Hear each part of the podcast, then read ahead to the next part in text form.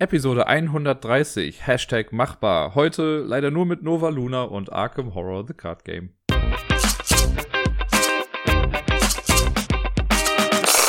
Hallo zusammen und herzlich willkommen zur neuesten Episode vom Ablagestapel. Hier ist wieder der Dirk und wie ihr dem Intro entnehmen konntet, geht's heute vielleicht ein bisschen schneller. Ich habe letzte Woche echt nicht viel gespielt, zumindest nicht viel Brettspielmäßiges. Ich war viel mehr bei Twitch und so unterwegs und habe äh, solche Sachen gemacht also äh, Videospiele gespielt.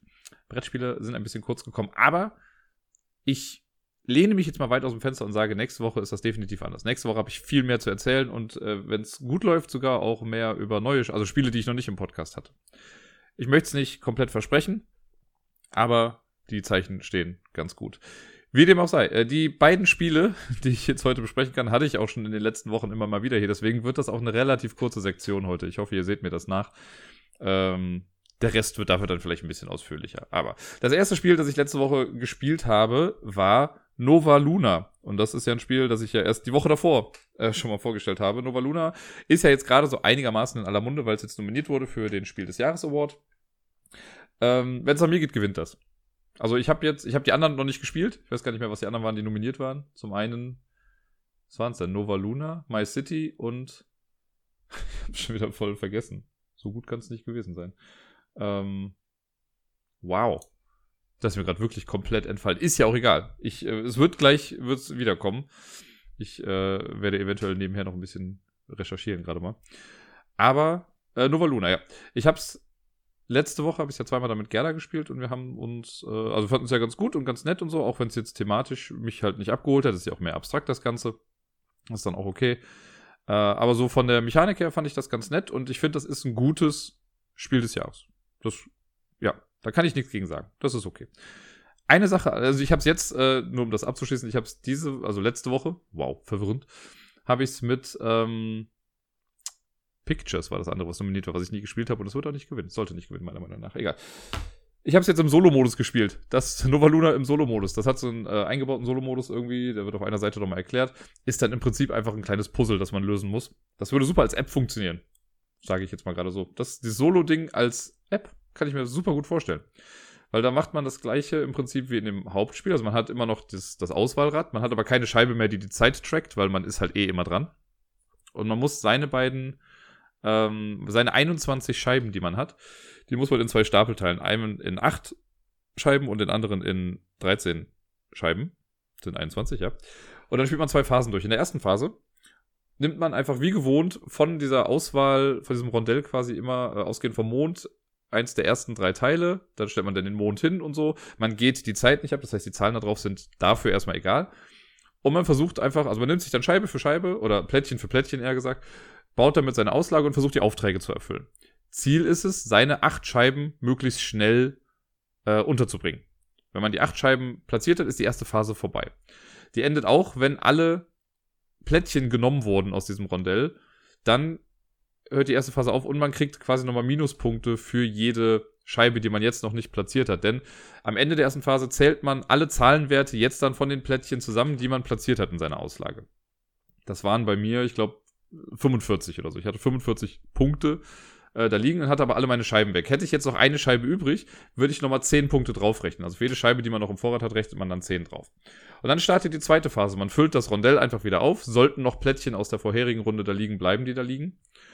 Und dann nimmt man sich den Stapel mit den 13 Scheiben und macht im Prinzip genau das gleiche nochmal nicht neu, sondern man äh, erweitert die Auslage, die man vorher gebaut hat. Und jetzt möchte man diese 13 Scheiben dann platzieren.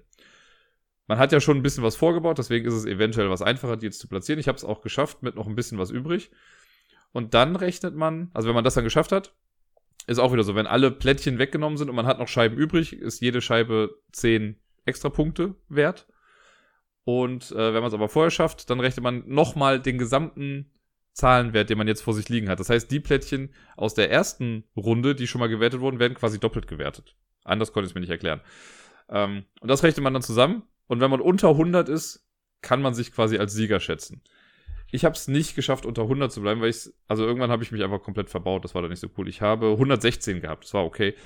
Und ich war mir anfangs erst nicht sicher, ob die aus der ersten Hälfte auch wirklich doppelt gezählt werden. Aber anders würde es, glaube ich, wenig Sinn ergeben. Das heißt, man versucht schon eigentlich.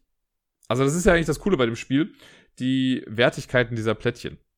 Ja, wenn ich, wenn ich jetzt ein Plättchen mit 1 nehme, also wo einfach nur ein 1 drauf ist, ist das erstmal per se gut für mich, weil das ja wenig Zeit in Anspruch nimmt oder halt am Ende den, im Solo-Modus den Gesamtpunktestand runterdrückt und man will ja niedrigen Punktestand haben.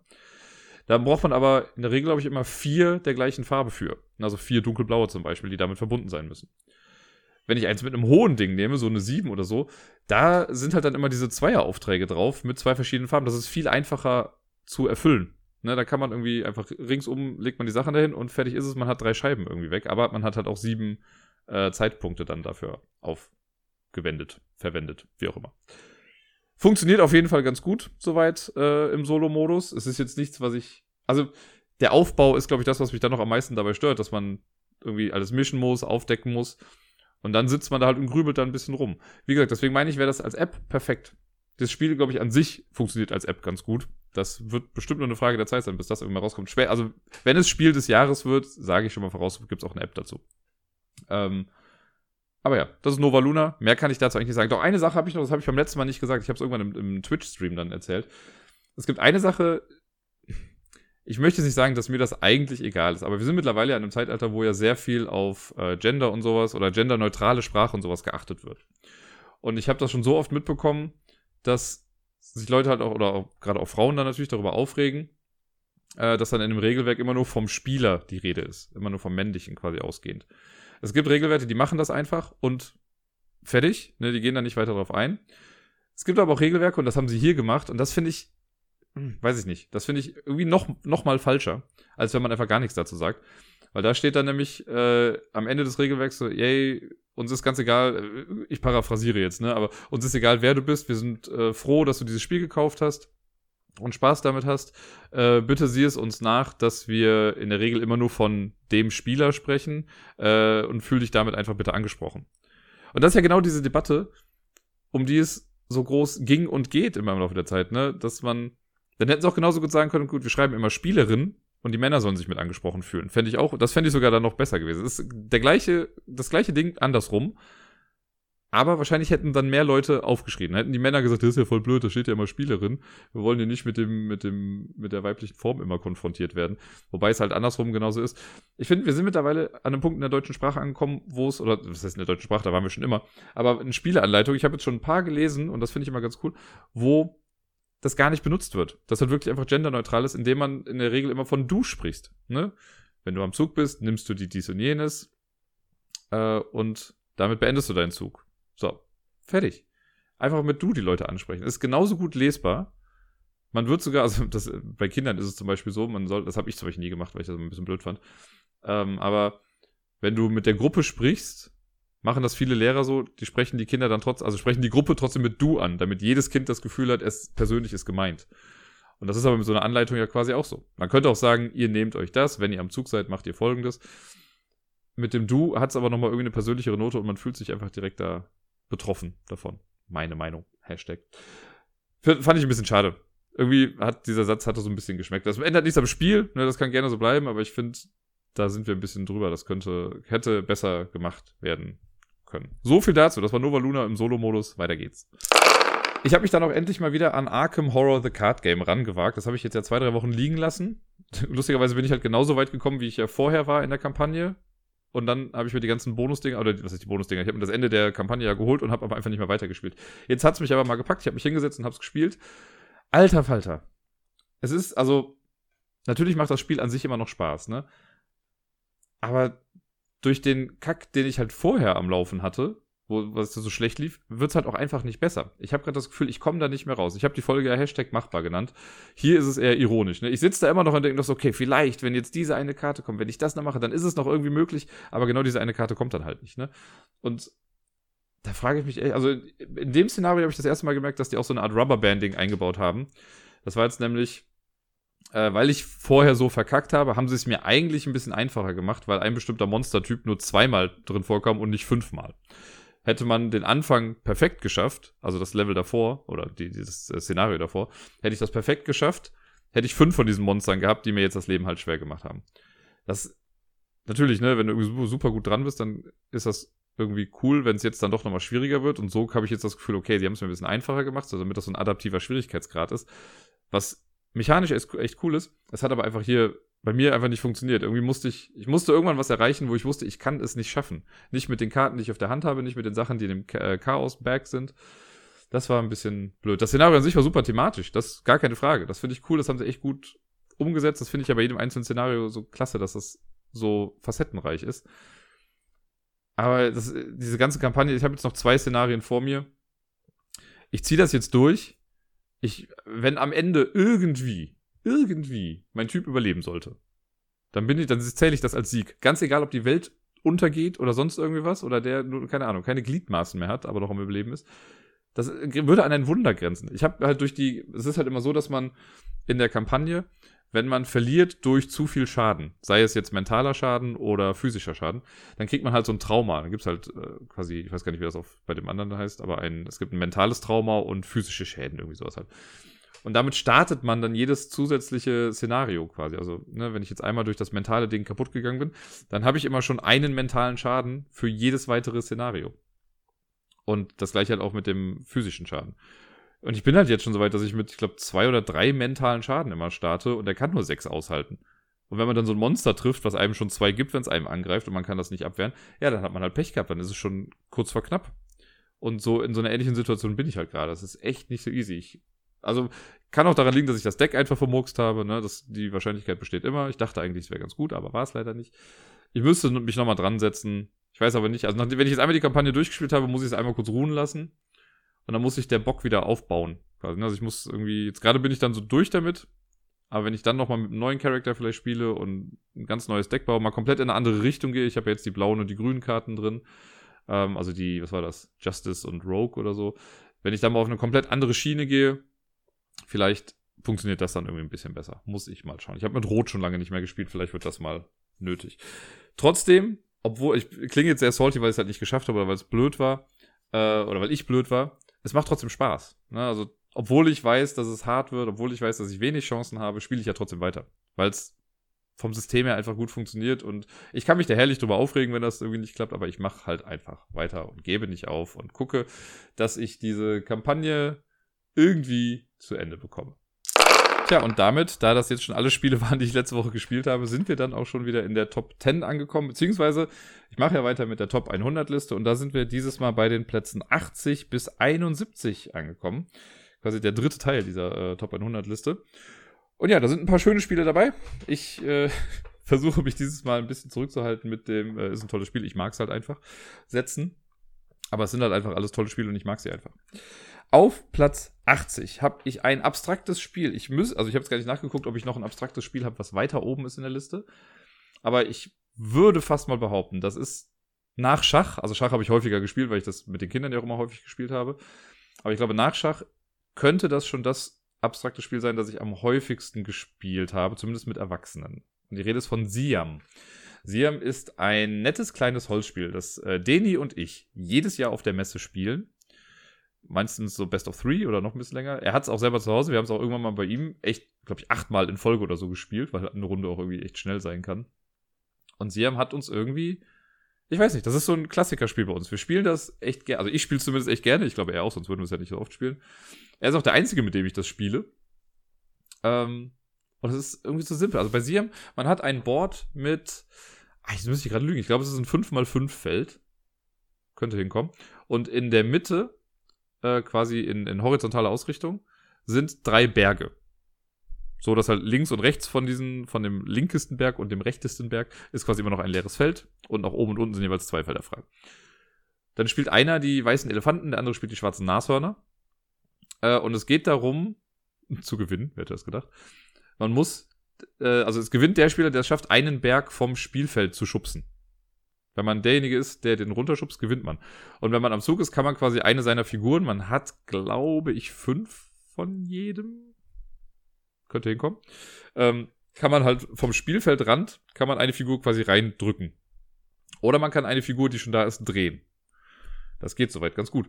So, und dann geht es aber darum, man muss ja die Berge verschieben. Also ein einzelner Elefant oder ein Nashorn, die sind gleich stark, und das ist wichtig, dass sie genau gleich stark sind. Äh, wenn ich mit einem Elefanten vor einem Berg stehe und ich schiebe den nach vorne, ist das kein Problem. Ich kann den Berg nach vorne schieben. Glaube ich. Oder brauchte man zwei dafür? Vielleicht brauchte man noch zwei dafür. Naja, wenn aber auf der anderen Seite auf jeden Fall ein Nashorn steht und es sind genau gleich viele Elefanten wie Nashörner, die sich gegenüberstehen, dann kann man das nicht machen, weil die drücken halt sich gegenseitig weg. Wenn jetzt aber ein Nashorn zwar da steht, aber in eine andere Richtung gedreht ist, so dass die Seite zu dem Berg zeigt, dann kann ich es wieder wegdrücken, weil die Schubkraft des Nashorns nicht dagegen wirkt irgendwie. Und so versucht man immer irgendwie seine Elefanten und Nashörner so zu drehen und so zu positionieren, dass wenn der jetzt den dahin schubst, dann kann ich ihm da den Berg quasi intercepten, also abfangen und den dann vielleicht selber noch runterschubsen. Es ist wirklich bestechend einfach, dieses Spiel. Und wenn man es raus hat, und bei denen mir ist es halt, wir müssen uns, glaube ich, immer noch mal kurz für eine Minute an die Regeln erinnern, wie es genau war. Und dann haben wir auch schon Runden gehabt, die halt irgendwie in 30 Sekunden oder so vorbei waren. Weil man dann denkt, ja, okay, jetzt machen wir ganz schnell, zack, zack, zack, zack, und fertig. Und das war halt das eine Mal, als wir bei Deni waren, wo wir, äh, glaube ich, achtmal gespielt haben, wo ich, also wir haben uns so lange gespielt, bis Deni einmal gewonnen hat. Deswegen wurde es dann achtmal. Und dann haben wir auch aufgehört. Es ist ein tolles Spiel. Ich, es ist eins meiner Lieblingsabstrakten Spiele. Es sieht auch schön aus. Es ist halt aus äh, Holzfiguren geschnitzt und so. Es ist sehr, sehr cool. Siam. Ich muss wieder aufhören mit dem ersten. Bei dem ersten Spiel rede ich irgendwie mal ein bisschen mehr drüber und beim Rest versuche ich mich dann ein bisschen kürzer zu halten. Aber ich habe ja Zeit heute. Auf Platz 79 ein Stichkartenspiel und ich will mich gar nicht zu weit aus dem Fenster lehnen, aber ich glaube auch, das ist das am höchsten platzierteste Stichkartenspiel in dieser Liste. Und nein, es ist nicht die Crew. Ähm, es ist ein Spiel, das ich vor zwei Jahren auf der Spielemesse mitgenommen habe. Leider ist die Box mittlerweile kaputt bei mir und ich habe das nur noch eins, also ich habe die Materialien nur noch hier so rumfliegen. Es handelt sich um Crime Hotel. Crime Hotel ist von einem asiatischen Verlag, ich weiß gerade nicht mehr welcher es war leider, äh, so ein Stichkartenspiel zusammen mit so ein bisschen Deduktion drin. Ich mag ja Deduktionsspiele ganz gerne. Ähm, und da ist halt so, jeder kriegt Karten auf die Hand und die Karten, das sind so Fenster, so sehen die zumindest aus. Und man legt eine, einen Spielplan aus, das ist auf so einem netten, schönen Samttuch irgendwie bedruckt. Da ist halt ein Hotel, das Crime Hotel. Und da sind am Anfang bei allen Fenstern die Lichter aus. Bei den Karten auf der Hand sind die Lichter aber an. Und wenn man dann spielt, quasi, wenn man die Karten ausspielt, werden diese nach und nach auf das Hotel gelegt, dann gehen überall die Lichter quasi an. Alleine diese, für diesen Effekt mag ich das Spiel total gerne. Das ist eine kleine Spielerei, das hätte man gar nicht machen müssen, passt aber super gut. Und es geht halt darum, dass in diesem Hotel ein Mord passiert ist und wir müssen rausfinden, in welchem Zimmer das war. Und eine Karte kommt am Anfang halt raus und dann ist klar, okay, in diesem Zimmer war der Mord und die Karten, die wir auf der Hand haben, da kann es halt nicht gewesen sein. Und äh, dann spielt man halt eine, einen Stich, ne, jeder spielt eine Karte aus und derjenige, der dann die äh, niedrigste Karte hat und derjenige, der die höchste Karte hat, glaube ich, die dürfen äh, auf dem Hotel selber einen Guess abgeben und dürfen raten, wo das denn sein könnte. Da kann man entweder auf die richtige Spalte, die richtige Zeile oder auf das richtige Zimmer tippen. Und das gibt je nachdem, wie man richtig liegt, am Ende halt Punkte dann. Äh, und die, die in der Mitte sind, die kriegen das nicht, soweit ich weiß, äh, und dürfen aber dann in der Polizeistation so ein paar Sonderaktionen machen. Die dürfen dann irgendwie Karten tauschen oder sich Karten angucken. Ähm, und noch an. Oder einen Miepel irgendwie versetzen bei sich. Und das Ganze macht man, ich glaube, drei Runden lang ist es oder so. Weil man spielt das ganze Spiel an sich dreimal und wer dann insgesamt die meisten Punkte hat, äh, der gewinnt dann. Ich finde, das ist einfach so ein bisschen quirky, ne? Die Karten sind eigentlich viel zu klein und die Box dafür viel zu groß für das, was es ist. Aber es macht einfach Spaß. Ich finde, das ist echt gut. Ne? Diese Verbindung zwischen Stichspiel und Deduktion, die hat mir persönlich einfach sehr, sehr zugesagt. Auf Platz 78 äh, auch ein Spiel von einem äh, asiatischen Verlag. Auch da sehe ich gerade, äh, ich glaube, es ist Homo Sapiens Lab, aber ich bin mir gerade nicht ganz sicher ähm, falls es das überhaupt gibt. My Story. My Story ist ein Deckbuilding-Spiel, das ich vor drei Jahren, glaube ich, dann mitgenommen habe. Und es äh, gehört mit zu meinen Lieblings-Deckbildern-Spielen eigentlich. Es geht, bei My Story ist im Prinzip Spiel des Lebens als Deckbuilding-Spiel so ein bisschen. Nicht ganz so wie, es gibt dieses Pursuit of Happiness. Ähm, das ist ja auch so in die Richtung. Hier ist es nochmal so ein kleines bisschen abstrakter, aber wir haben ähm, ein Starterdeck. Jeder kriegt ein Starterdeck mit einem Startberuf, den man sich aussucht. Und jede Runde spielt man halt Karten aus. Im Prinzip alle Karten, die man hat. Und man sammelt in sechs verschiedenen Ressourcen halt Punkte. Ne? Es gibt Geld, Happiness, Wissen, Haus für Familie, glaube ich dann. Da gibt es auch einen Joker und habe ich Geld schon gesagt? Geld gibt es auf jeden Fall auch.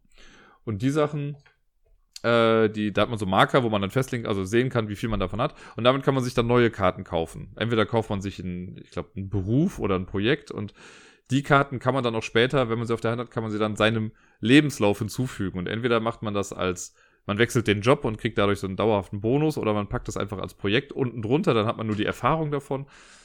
Äh, und alles, was man macht, alle Karten, die man kauft und so, bezahlt man auch mit Lebenszeit. Das ist eigentlich ganz cool gemacht, ne? Wenn ich jetzt halt eine Ausbildung mache, dann muss ich halt solche drei Jahre nach vorne gehen. Man startet bei 18 oder 20 Jahre, glaube ich. Und das Spiel ist vorbei, wenn man äh, 55 ist. Glaube ich, bei 55 geht man dann in Rente. You wish. Und zweimal im Spiel, ich glaube bei 30 und bei 40 oder so ist es dann, oder 35 und 45, da gibt's dann ein, so ein Lebensevent. Und da kann man dann gucken, also da ändert sich ein bisschen was, so eine Art Midlife-Crisis ist das dann und man trifft irgendwie seine ganzen Freunde wieder und dann kann man auf Ziele gehen. Dann kann man sich so, so Lebensziele quasi holen, für die man am Ende auch nochmal Punkte bekommt.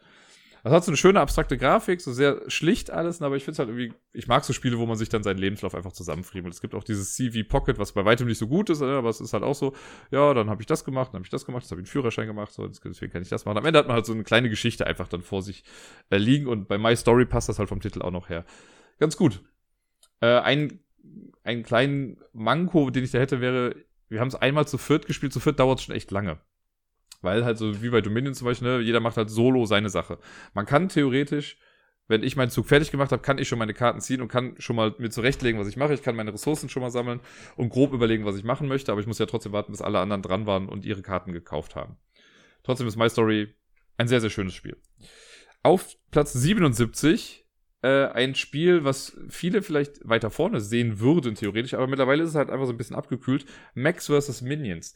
Ich habe es selber nicht, äh, ein Kumpel von mir hat das und wir haben die Kampagne dann mal gespielt halt. Das war für die Dauer der Kampagne dann auch hier. Und Max vs. Minions ist ein riesiges Spiel, seine große Box. Ich glaube, insgesamt größer als die von Gloomhaven. Ich möchte mich aber nicht, also ich möchte sie nicht beschreien. Vielleicht sind die auch ungefähr gleich groß, vom Inhalt her zumindest. Aber supergeiler Inhalt mit ganz vielen Miniaturen. Die Spielerminiaturen und eine geheime Miniatur sind auch voll cool bemalt. Da gibt's auch so Minions, irgendwie 100 Stück. Die sind einfach, einfach nur in Anführungszeichen äh, grau gewascht irgendwie, aber sehen auch cool aus. Vom Material her auf jeden Fall super hochwertig. Man würde nicht erwarten, dass das Ganze irgendwie nur 80 Euro oder so kostet. Ne? Also bei dem Inhalt, es hätte auch locker das Doppelte kosten können und Leute hätten es gekauft. Das Ganze ist angesiedelt im League of Legends Universum von diesem Videospiel. Hat aber damit eigentlich spielerisch nichts zu tun. Es geht darum, dass wir in so einer Schule sind, die wird dauernd von Max irgendwie, äh, von Minions angegriffen und wir sind halt Charaktere, die auf ihren Max stehen und versuchen halt diese Minions platt zu machen und Missionen zu erfüllen. Manchmal muss man eine Bombe irgendwo hinbringen oder man muss halt äh, einfach alle Gegner töten, die gerade da sind. Irgendwelche Schalter drücken und so. Es ist nach einer Weile einigermaßen gleich von den Missionen her, aber das wird halt immer durch die geheime Miniatur, wird das nochmal so ein bisschen aufgepeppt. Und das Lustige ist halt, das ist ein kooperatives Programmierspiel mit einer Echtzeit-Drafting-Phase am Anfang jeder Runde. Da werden immer Karten aufgedeckt, immer die gleiche Anzahl an Karten. Ich glaube, es sind immer fünf Karten oder so, oder vier. Äh, und dann wird eine Sando rumgedreht und dann hat man 30 Sekunden Zeit, dann muss man halt gucken, okay, wer nimmt welche Karte.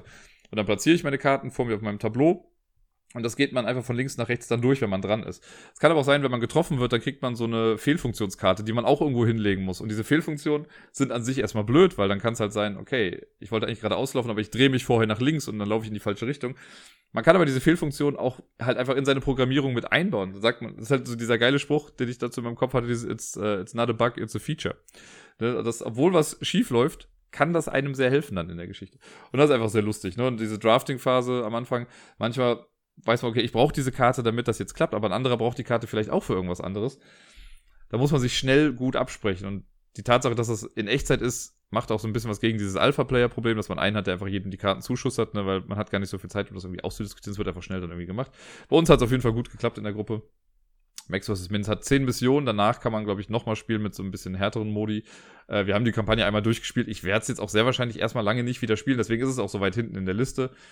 Es ist immer noch gewürdigt auf jeden Fall, aber vielleicht in einem Jahr nochmal, vielleicht kommt irgendwann ein zweiter Teil davon raus. Das fände ich halt ganz cool. Oder wenn so ein paar extra Missionen nochmal kommen, dann hätte man nochmal ein bisschen mehr Anreiz, das nochmal zu spielen. Aber Max vs. Minions ist klasse.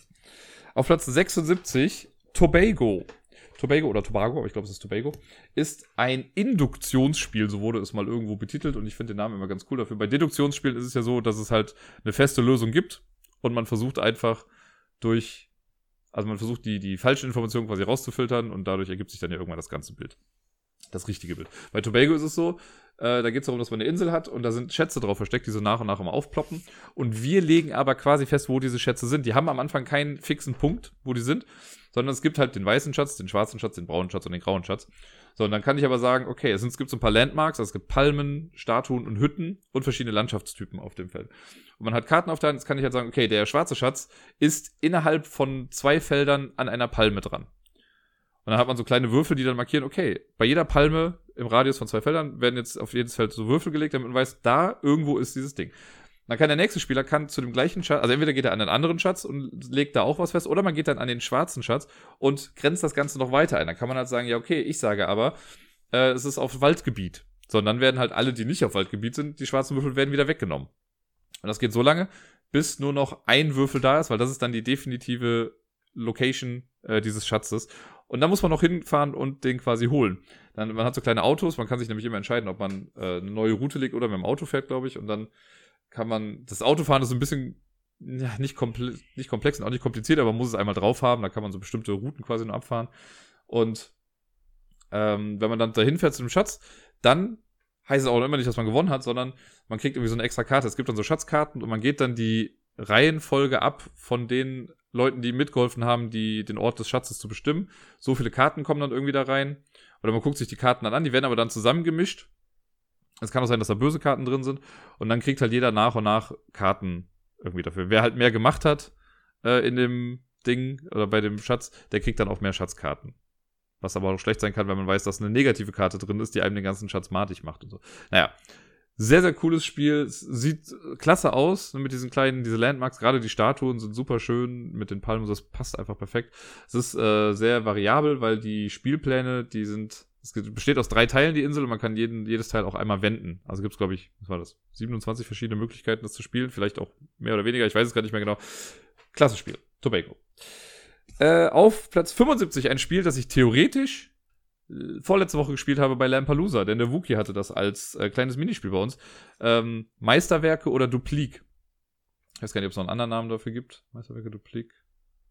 Keine Ahnung. Äh, bei Lampalooza hieß es Malen mit Mona ist eins meiner Lieblingspartyspiele, wo es darum geht, dass man zeichnen muss. Es gibt ja viele Leute, die sagen, na, sie mögen Spiele nicht, wo man zeichnen muss, weil sie nicht zeichnen können. Aber hier ist das noch fast ein bisschen egal. Bei Meisterwerke ist es so, ein Spieler ist äh, pro Runde der Erklärer, so nenne ich ihn jetzt mal. Und der sieht ein Bild, irgendein so ein Cartoon-Bild. Und äh, meine Aufgabe wäre es dann, wenn ich das bin, den anderen innerhalb von zwei Minuten oder so dieses Bild zu erklären. So gut es geht, so detailreich wie möglich. Und die anderen müssen das dann malen. Wenn die Zeit dann rum ist, dann gibt jeder sein Bild quasi an den linken Nachbarn weiter. Und dann liest der Künstler, äh, der, der Erklärer, liest dann zehn Kategorien vor, zehn Kritikpunkte quasi, die in den Bildern vorkommen müssen. Die kannte er vorher selber nicht, die sind vorher immer verdeckt. Und das sind dann halt so absurde Sachen wie, ja, okay, die linke Socke ist ein Stück höher als die rechte Socke und das Fenster links oben im Haus ist tiefer als das Gebüsch, das da drüber geht und die Wolke geht nach unten und er guckt nach links und der hat nur ein Bein und was weiß ich was. So Sachen, die man eventuell gar nicht auf dem Schirm hat. Deswegen ist halt wichtig, diese Bilder super detailreich zu beschreiben, auch unwichtige Details vielleicht hervorzuheben, damit die Leute das in ihr Bild malen. Denn dann, man hat ja nicht sein eigenes Bild dann vor sich zum Korrigieren, dann korrigiert man bei wem anders. Muss natürlich auch ehrlich dann sein, aber dann gibt es dafür halt Punkte. Und ich meine, in den Normalregeln ist es dann so, dass der Erklärer die Gesamtanzahl aller Punkte der anderen bekommt. Das heißt, ihm ist auch dran gelegen, dass er halt gut erklärt, damit die anderen gut malen, auch wenn die dadurch halt gut Punkte machen. Aber er kriegt halt die gesammelten Punkte. Es gibt dann immer noch so eine Bonuskategorie, die ausgewürfelt wird, die gibt dann irgendwie Doppelpunkte. Und das macht man so lange, bis jeder einmal dran war oder zweimal meinetwegen. Und wer dann insgesamt die meisten Punkte hat, der hat dann gewonnen. Super schönes Spiel. Ich finde es immer klasse. Besonders dieser Reveal, wenn eine Runde durch ist, alle haben ihr Bild gemalt. Die Punkte wurden ausgewertet und dann vergleicht man die Bilder der Leute mit dem Originalbild. Und das ist oft zum Schießen, was dabei rauskommt. Ich finde es sehr, sehr herrlich. Kann aber auch verstehen, warum manche Leute das vielleicht nicht so cool finden, weil sie halt einfach sagen, ja, malen ist nicht so meins. Auf Platz 74 habe ich eine Spielereihe gepackt. Ähm, da gibt es mittlerweile neun oder zehn Fälle von oder so. Sherlock. Das sind diese kleinen Kartenspiele. Ich weiß gerade leider gar nicht genau, wo sie rauskommen sind. Ob es Abacus war oder so. Oder Ass. Oder ich weiß es nicht. Irgendwo sind sie rausgekommen. Ähm, hat wirklich nur ein Kartenspiel mit, was weiß ich, 32, 36 Karten oder so. Äh, Karten, man kriegt eine Falleinleitung, dann werden die Karten gemischt jeder kriegt pff, drei Karten auf die Hand. Und dann muss man nach und nach immer eine Karte spielen oder eine Karte ablegen. Man darf immer nur über bestimmte Informationen reden auf den Karten. Das ist immer unterschrieben oder steht in so einem bestimmten Fenster drin. Und das Ziel ist es, kooperativ diesen Fall zu lösen.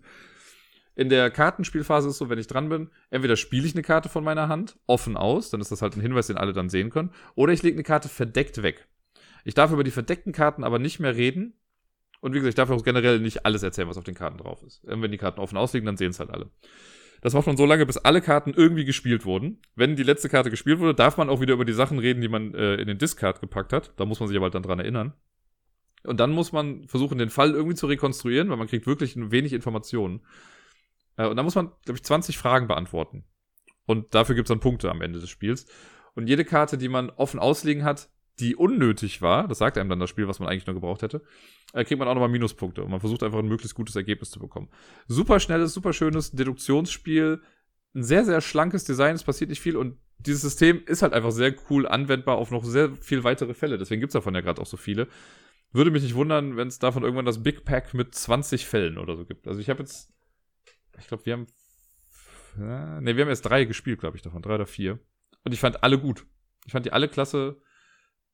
Aus wenig, aus wenig Spiel, sage ich mal, wurde einfach viel rausgeholt. Und äh, ich freue mich schon darauf, die anderen auch zu spielen. Auf Platz 73, auch ein Spiel, das relativ frisch für mich war, das habe ich letztes Jahr auf der Messe oder vor der Messe schon kennengelernt, da habe ich es zugeschickt bekommen von Lucky Duck Games. Es geht um Paranormal Detectives. Das ist so ein Hit or Miss, glaube ich. Ich habe schon hier der äh, Ben vom Brettspielblog, der fand es echt nicht gut, bei dem hat es einfach nicht gezündet in der Gruppe. Ich hatte dafür den Spaß meines Lebens. Ich finde das so gut. Das ist eine Mischung aus Black Stories meets Dixit meets äh, Nobody's äh, meet, wie heißt das hier? Äh, ja, Pantomime, Charade und so Gedöns halt. Activity. Ein Spieler ist ein Geist, der gestorben ist der weiß auch, wie er gestorben ist und so, da steht auf so einer Karte dann drauf. Und es gibt immer fünf Kategorien. Es gibt, wer hat den umgebracht, oder wer ist für den Tod verantwortlich, wie ist er gestorben, was, welche Mordwaffe gab es quasi, äh, wo ist das passiert und was war das Motiv, gibt es, glaube ich, auch noch. Ähm, das weiß der Geist, der kann aber halt nicht natürlich nicht einfach nur so reden. Die anderen Spieler sind Detektive, paranormale Ermittler, die das rausfinden wollen und können halt Karten spielen, um den Geist dazu zu bringen, Hinweise zu geben. Und das sind halt dann so Sachen wie mal mit dem Finger was auf den Rücken. Also wird eine Frage gestellt, eine, die nicht mit Ja oder Nein beantwortet werden kann. Und dann muss der Geist halt mit einem bestimmten Mittel dann was lösen. Manchmal ist das mit so Schiebereglern was anzeigen oder aus äh, Schnüren was knoten. Aus so Drähten ist das eher was knoten, um das anzuzeigen. Mal ist es, der Ermittler hält seinen Stift und sein Blatt fest und der Geist bewegt äh, vom Handgelenk aus das Ding, um dann was zu malen. Mal wird pantomimisch was dargestellt und das ist dann die Antwort, die die Leute kriegen. Und daraus müssen sie sich dann so nach und nach den Fall erschließen. Wir haben sehr gelacht. Es sind sehr lustige Sachen dabei passiert auf jeden Fall. Äh, wir haben noch lange nicht alle Fälle durch und das ist so ein Spiel, das kann man, glaube ich, auch noch beliebig erweitern mit verschiedensten Fällen. Ich fand's cool. Ich fand's richtig, richtig gut und hatte da sehr viel Spaß mit Paranormal Detectives. Auf Platz 72 ein Kartenspiel, das äh, ich in einer sehr, sehr blöden Verpackung habe. Nämlich Piepmatz. Piepmatz ist das deutsche Wingspan, wie ich es damals betitelt habe in klein. Normalerweise kommt das in so einer kleinen Packung her wie Bonanza oder sowas, aber ich habe das damals, weil ich das zu Ostern geholt habe, habe ich das in so einer Eiverpackung bekommen, was mega nervig ist, weil man das nirgendwo richtig hinlegen kann. Pimatz ist aber ein nettes kleines Kartenspiel, vorzugsweise für zwei Leute. Ich habe es einmal, glaube ich, zu dritt gespielt, das war okay, aber zu zweit fand ich es ganz cool, weil es ein bisschen besser zu kalkulieren ist, was dann passiert. Äh, man hat, man sammelt Vögelkarten und entweder, wenn man dran ist, kann man Vögel, ich weiß gar nicht mehr, wie es war, man legt Karten unten auf jeden Fall an so eine an so eine Futterstellenkarte dran. Und je nachdem, wie die Werte dann sind, da muss man ein bisschen rechnen. Wenn es irgendwie höher ist, dann kriegt man einen Vogel, der da vorne liegt. Wenn nicht, darf man Vogel direkt in seine Auslage legen. Und am Ende gibt es dann halt für Vogelkarten, die man vor sich liegen hat, gibt es dann Punkte. Und man sammelt noch so Eierkarten und Futterkarten aus einer Auslage. Die geben auch nochmal Punkte. Es gibt ein paar böse Karten, die versucht man den anderen Spielern zuzuschustern. Es ist also es ist nicht komplett simpel, man muss irgendwie diese Mathematik dahinter verstehen, aber dann hatte ich da richtig Spaß dran. Das fand ich echt ganz nett. Also, ja, auch wenn ich es jetzt schon wieder ein bisschen nicht gespielt habe, aber jetzt gerade wo ich drüber rede, habe ich schon wieder Bock dazu. Ich müsste es mal nach vorne kramen, damit äh, es wieder auf dem Tisch landet. Ist auf jeden Fall Piepmatz, ein tolles Spiel. Und auf Platz 71 das für mich, glaube ich, das erste Spiel, wo ich mit einem Push-Your-Luck-Mechanismus in Berührung gekommen bin und es hat einfach den perfekten Namen für sowas. Can't Stop. Can't Stop ist für mich so ein gutes Push-Your-Luck-Spiel. Ich habe es erst vor einem Monat oder so noch ein paar Mal spielen können. Oder vor zwei Monaten mittlerweile. Ähm, Can't Stop ist das Ding, man hat vier Würfel, so ein Brett vor sich, das ist auf, mittlerweile sieht es aus wie ein Stoppschild. Links, also es gibt Spalten, elf Stück, von zwei bis zwölf. Und die Zweier und die Zwölfer zum Beispiel haben nur drei Felder jeweils in ihrer Spalte. Die Sieben in der Mitte hat das längste Ding, weil es statistisch gesehen wahrscheinlicher ist, dass man mit zwei Würfeln eine Sieben würfelt. Man hat vier Würfel, man würfelt die, man teilt die in zwei Gruppen auf, also man muss zwei Paare machen daraus und dann geht man mit seinen Markern irgendwie nach oben und dann kann man weiter würfeln oder man sagt, man hört auf, man stoppt. Äh, in der Regel wird man das nicht tun. Wenn man sagt, man hört auf, dann kann man seinen Progress so ein bisschen speichern. Man kann aber immer nur jede Runde auf drei Bahnen quasi gehen. Äh, und wenn ich dann einmal eine Zahl würfle, bei der ich kein Hütchen habe oder mit einer Bahn, auf der ich, auf einer Bahn, auf der ich noch nicht angefangen habe, dann stürze ich halt wieder ab auf meinen Stand, den ich an, am Anfang meiner Runde gerade hatte. Und man versucht als erstes drei Bahnen für sich zu beanspruchen. Wenn das geschafft wurde, ne, man kann auf mehreren Bahnen sogar gehen, in einer Runde immer nur auf drei. Und wer zuerst drei Bahnen für sich äh, beansprucht hat, der gewinnt dann das Spiel. Ganz einfaches Spiel, super schnelles Spiel vor allen Dingen. Ich weiß, in der Brettspielwelt haben wir das stellenweise in einer Minute oder so gespielt, weil man da einfach sich schnell durchklickt äh, und die, die Sachen dann irgendwie macht. Äh, in echt dauert es natürlich ein bisschen länger, weil man das Ganze haptisch auch noch bewegen muss. Aber Can't Stop ist ein mega gutes Push-Your-Luck-Spiel. Und damit bin ich mit den Plätzen 80 bis 71 für heute dann durch. Das heißt, nächste Woche geht's weiter mit den Plätzen 70 bis 61. Und sonst so. Ja, was soll ich sagen? Ich habe auch nicht so viel gemacht letzte Woche. Auch ein bisschen mehr als sonst gefühlt. Ich kann mich an ein paar Sachen erinnern. Ich habe einen Tag, an den ich mich komplett quasi gar nicht mehr erinnern kann. Da komme ich gleich nochmal irgendwie zu. Aber ich versuche mal das Ganze ein bisschen chronologisch aufzuarbeiten. Wenn man das gerade gehört hat, ich habe auf eine Flasche geschlagen, die neben mir stand. Es tut mir sehr leid. Ich habe es aber nochmal gemacht. Einfach nur, um sicher zu gehen, dass ihr es auch hört. Ähm, Lampalooza. Letzte Woche Montag stand ja Lampalooza an. Das war für mich der entspanntere Teil, äh, weil ich nur moderieren musste und nicht selber mitspielen musste. Es war eine ganz gute Runde. Ich hatte Spaß. Also ich habe mir ja auch so ein bisschen Kritik damals zu Herzen genommen. Ne? Es gab irgendwie davor, vor drei Wochen war es ja irgendwie, als ich moderiert habe, da das äh, sagenumwobene Spiel 2, was so lange gedauert hat. Das, äh, ich habe dieses Mal, glaube ich, Spiele genommen, die alle relativ kurz waren. Ich habe es nicht ganz geschafft, bis 10 Uhr fertig zu sein, aber um halb elf waren wir dann durch. Also zweieinhalb Stunden hat das Ganze gedauert. Und ich glaube, die Leute hatten Spaß und die Mitspieler hatten Spaß und es war spannend auf jeden Fall. Robert hat gut Luft gemacht bis nach oben, aber also am Anfang war Robert auf jeden Fall irgendwie gefühlt, die ersten drei Spiele hat komplett Robert gewonnen. Und dann hat Wookie aufgeholt und am Ende, am letzten Spiel, also mit dem letzten Spiel hat sich's entschieden. Wookie hat das letzte Spiel gewonnen und dadurch hat der Lampalooza gewonnen, beziehungsweise hätte Robert den zweiten Platz gemacht. Wäre es, glaube ich, noch, hätte ich noch ein Stechen machen müssen. Aber Robert hat es leider, glaube ich, sogar verloren, deswegen hat er null Punkte bekommen und deswegen hat Wookie gewonnen. Wookie hat jetzt auch schon zwei Siege äh, zu verbuchen. Und deswegen moderiert er dann heute wieder. Ich bin sehr gespannt. Er kam gestern Abend rum und hat noch ein äh, Paketchen gebracht wieder. Und ja, das ist immer so schlimm, so ein bisschen wie Weihnachten, dass man dieses Paket bei sich hat und man darf nicht reingucken. man will aber wissen, was drin ist. Ich habe schon gesagt, ich halte mich dieses Mal einfach zurück und lasse Sebi gewinnen. Der Großteil der Zuschauer ist ja irgendwie für Team Robert. Das ist mir viel zu Mainstream. Ich bleib bei Team Sebi. Der wird das heute rücken. Der ist mein Champion, den schicke ich ins Rennen. Also wenn Sebi gewinnt, ist gut. Wenn ich gewinnen sollte, ist auch in Ordnung. Deswegen es gibt gerade so zwei Lager. Bayer und Robert sind ein Lager und äh, Sebi und ich sind dann ein Lager. Mal gucken, was dann passieren wird. Es ist ja echt spannend. Also, ich würde es mir auch fast jetzt mal wünschen, langsam, dass Robert oder Sebi gewinnen. Einfach um zu gucken, was die für Spiele haben. Die sagen halt jedes Mal, dass sie halt schon so viele Sachen irgendwie im, im Kopf haben und vorbereitet haben. Das wäre halt mal spannend, wenn das einer von denen macht. Andererseits fände ich es, ich mag es halt auch zu moderieren, kann ich nicht abstreiten. Von daher, wenn ich jetzt gewinnen sollte, ist auch cool. Ich muss mir das wieder Spiele ausdenken. Aber trotzdem macht mir das Spaß, ne? meine Ideen irgendwie ans Volk zu bringen und so. Und äh, wenn Bayer wieder gewinnt, dann haben wir gleich gezogen. Das sind halt so viele Möglichkeiten. Also wenn Bayer gewinnen sollte, haben wir beide drei Siege. Wenn Sebi oder Robert gewinnen, ist die Nation begeistert. Wenn ich gewinnen sollte, habe ich vier Siege, dann ziehe ich auf jeden Fall noch ein bisschen weiter nach vorne. Es kann ja alles passieren. Da wir nicht wissen, was kommt, können wir uns nur überraschen lassen. Ich bin mega gespannt. Ich habe aber schon, das kann ich nochmal so ein bisschen auch zurückgeben vielleicht. Ich habe jetzt äh, von ein paar Leuten schon gehört, die sich halt schon einfach auch sehr immer auf Lampalooza freuen und jeden Montag halt auch zugucken. Es hat sich da so eine kleine Fanbase irgendwie versammelt, also nicht Fanbase, auf jeden Fall Zuschauer, die jedes Mal äh, einschalten und mitfiebern und den Chat auch beleben.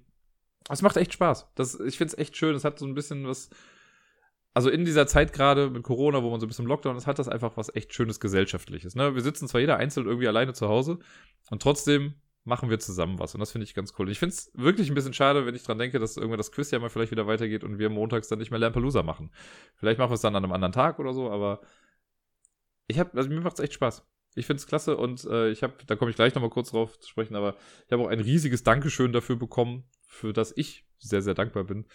Ähm, nur weil wir halt dieses Lampalooza machen und weil wir die Leute versuchen, so gut es geht, zu unterhalten. Aber den Dank kann ich nur zurückgeben. Ohne euch, wenn ihr nicht zugucken würdet und nicht den Chat mitbelebt und da nicht Team Robert und so Sachen kommen würden, wäre es, also hätten wir wahrscheinlich immer noch ein bisschen Spaß, aber so ist das nochmal das, das Sahnehäubchen obendrauf. Ja, das war der Montag. Äh, dann habe ich, was habe ich denn sonst noch gemacht? Ich war spazieren, recht viel, ich war viel draußen irgendwie letzte Woche. Am Dienstag hatte ich einen sehr, sehr langen Spaziergang durch Köln mit schönen Gesprächen. Das war ein sehr, sehr schöner Tag. Und dann war ich mit dem Miepel auch noch ein bisschen draußen, immer mal wieder. Ähm, gestern, also am Sonntag, habe ich einen sehr, sehr langen Spaziergang auch durch ganz Köln gemacht. 13 Kilometer waren es, mit so Street Art entdecken. Das ist immer ganz cool, wenn man so ein paar Street Artists hat, die man halt mag. Und man sieht, dass sie bei Instagram irgendwas Neues gepostet haben und man kann halt schon erahnen, wo das ist. Und das haben wir gestern gemacht. Dann sind wir halt an die Stelle gegangen, wo es sein sollte. Es war dann in Deutsch. Äh, und haben es dann auch gefunden. Das ist wie so eine kleine Schnitzeljagd. Ich mag das sehr. Ich finde das ja, sehr beruhigend. Und dann, ja, wirklich komplett durch Köln. Einmal durch die Südstadt oder durch, über die Südbrücke durch Deutz dann gegangen, dann wieder zurück bis ins belgische Viertel. Für die, die nicht aus Köln kommen, ich sage das jetzt nichts, aber äh, so lernt ihr mal ein paar Stadtteile aus Köln. Ne, das belgische Viertel, dann sind wir, was haben wir denn dann? Dann waren wir in Ehrenfeld, in Neu-Ehrenfeld, so ein bisschen. Und dann in Lindenthal und ach, schön. War ein sehr, sehr schöner Tag und ein sehr, sehr schöner Abschluss. Äh, genau. Und am Freitag waren wir auch draußen. Am Freitag äh, haben wir nämlich, ich greife vorweg, erstmal was anderes. Äh, der Donnerstag, nämlich. Ich weiß keine Ahnung, was ich am Mittwoch gemacht habe. Ganz ehrlich, ich weiß es nicht mehr, was da passiert ist. Irgendwas war. Wahrscheinlich, also ich habe, glaube ich, einen Spaziergang oder so gemacht mit Miepel, aber mehr ist auch verschollen an diesem Tag. Wahrscheinlich habe ich abend, abends irgendwas gestreamt. Äh, am Donnerstag war ja Vatertag, also Christi Himmelfahrt. Aber da wird ja auch Vatertag gefeiert. Und viele, viele Äonen, viele Monde habe ich auch immer nur gesagt, ja, Vatertag ist für mich halt ein Donnerstag. Und das ist halt ein freier Tag, weil ich, ne, ich habe zu meinen Eltern keinen Kontakt mehr und ich habe damit so nie was am Hut. Ne, ich habe da keine emotionale Verbindung zu. Jetzt war es aber mein erster Vatertag als Vater. Hm mein, das größte Geschenk, was ich bekomme, das war ganz süß. Ich habe ja damals schon beim Muttertag, habe ich ja für Gerda, da habe ich so ein kleines äh, Herz ausgeschnitten, wo drauf stand Best Mom Ever und habe das dann dem Miepel so angetackert, also so an den Arm gebunden quasi äh, und ein bisschen Schokolade und sowas dann geholt und äh, ne, habe ihr das dann so überreicht, das war dann ganz süß. Und sie hat ähm, diesmal auch, ich habe so eine Packung auch Schokolade bekommen und eine Karte, wo zwei Fotos von dem Miepel und mir drauf sind. Das sind halt auch beides wirklich zwei Lieblingsfotos äh, von, von mir und ihr, wo wir beide schlafen und halt ähnlich schlafen. Ich müsste das eigentlich mal irgendwann hochladen. Das eine Bild ist einfach zum Schießen. Jedem, dem ich das zeige, lachen sich immer kaputt, weil das ist so dieses, ja, wie der Vater, so die Tochter. Weil ich schlafe halt absurderweise, viele können das nicht nachvollziehen, aber ich schlafe oft mit den Armen über dem Kopf. Also so, man kennt das ja, wenn man sich, weiß nicht, irgendwie mal gemütlich hinsetzen will für eine Weile und die Hände oder die Arme so hinterm Kopf verschränkt. Das habe ich halt, wenn ich schlafe manchmal. Dann kann ich einfach gut schlafen.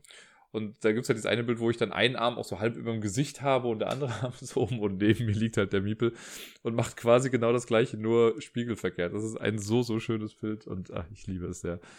Ja. Das größte Geschenk, was ich aber bekommen habe dann am Vatertag, war quasi ein bisschen Ruhe, weil Gerda hat dann einen langen Spaziergang gemacht, war irgendwie für vier Stunden weg mit äh, Miepel und ich konnte einfach zu Hause mal ein bisschen entspannen und ein bisschen für mich sein. Das klingt ein bisschen komisch, aber ich, das war ganz nett, das einfach mal so zu haben.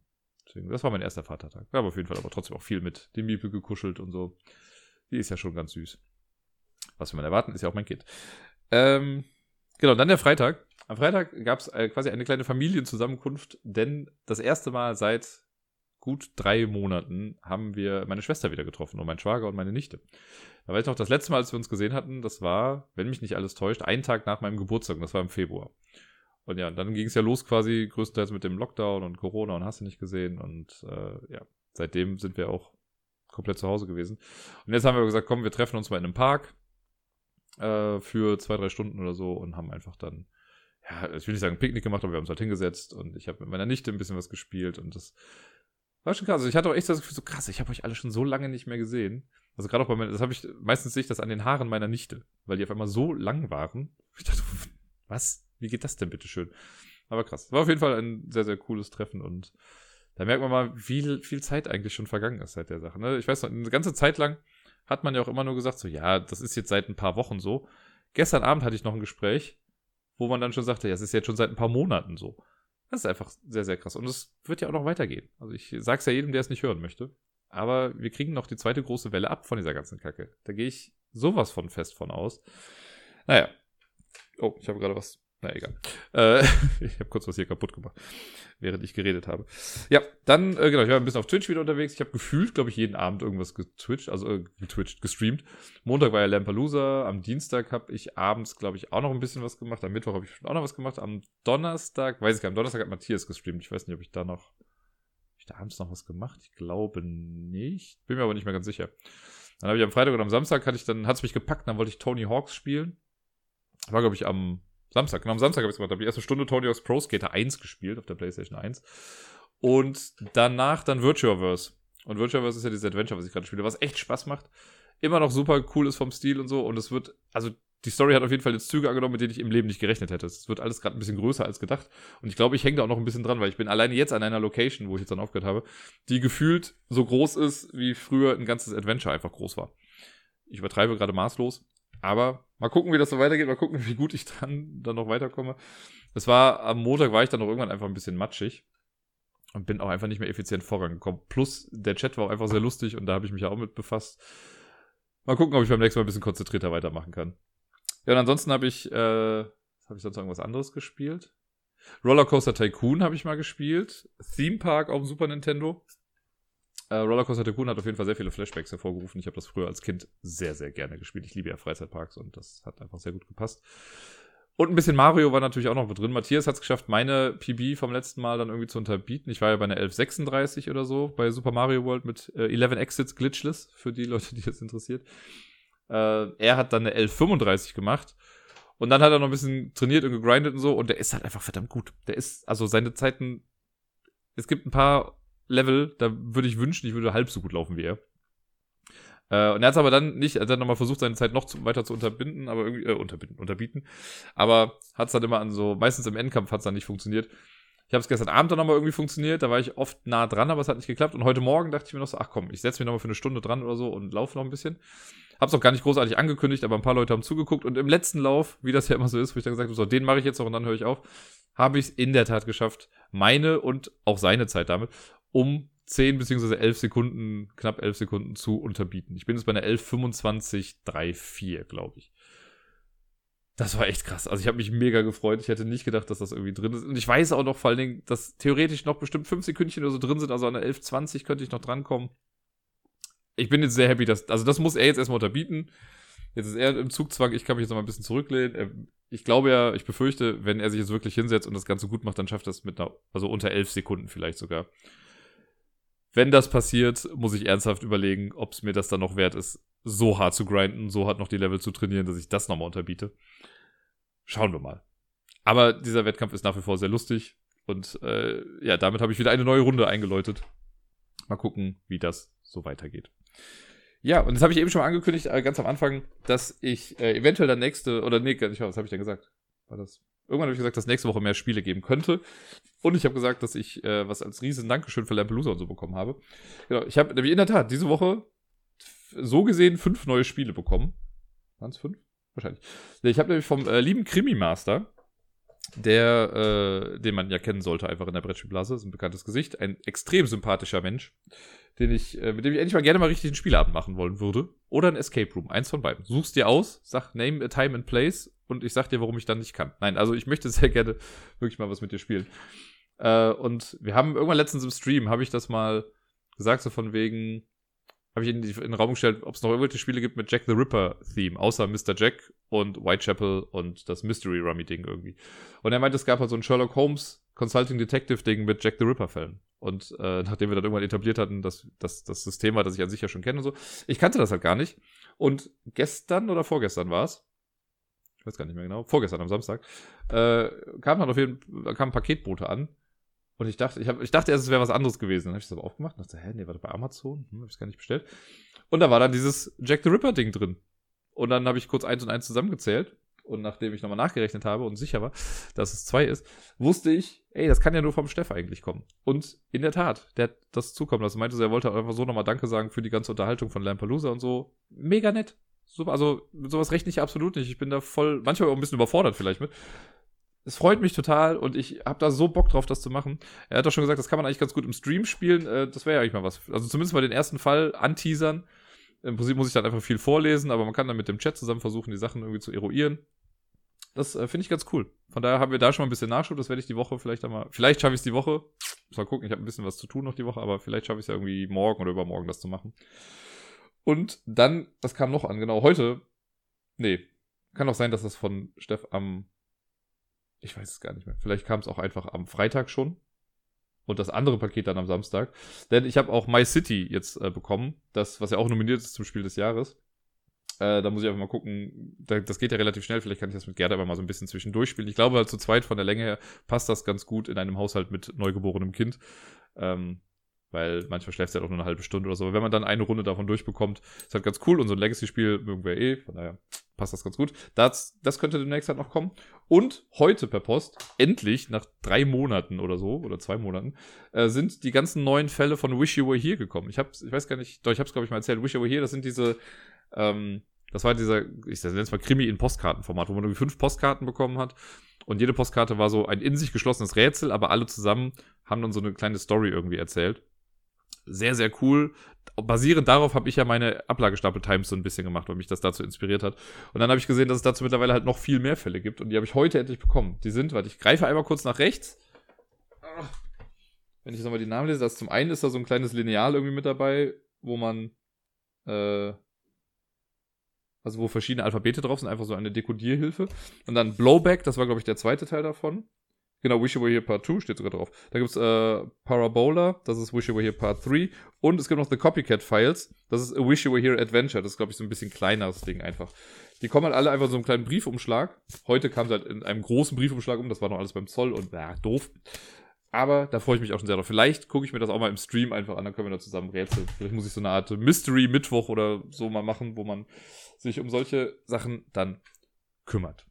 Aber ich habe auf jeden Fall ein bisschen Nachschub und ich glaube, nächste Woche treffe ich auch vielleicht hier und da nochmal ein paar Menschen, mit denen ich noch ein bisschen mehr spielen kann. Deswegen sollte ein bisschen Nachschub, zumindest für eine Folge, mal äh, rangeschafft werden.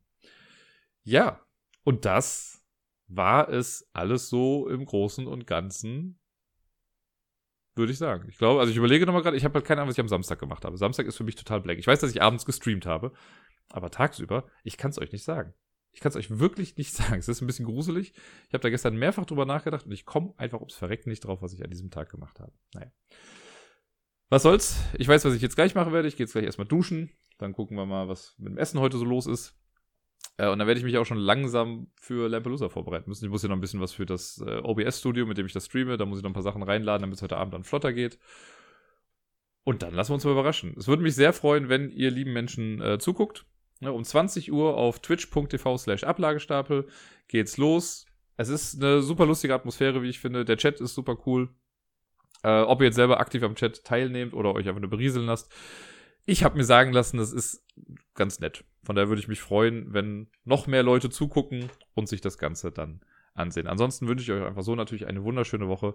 Bleibt gesund und spielt viel. Bis dann.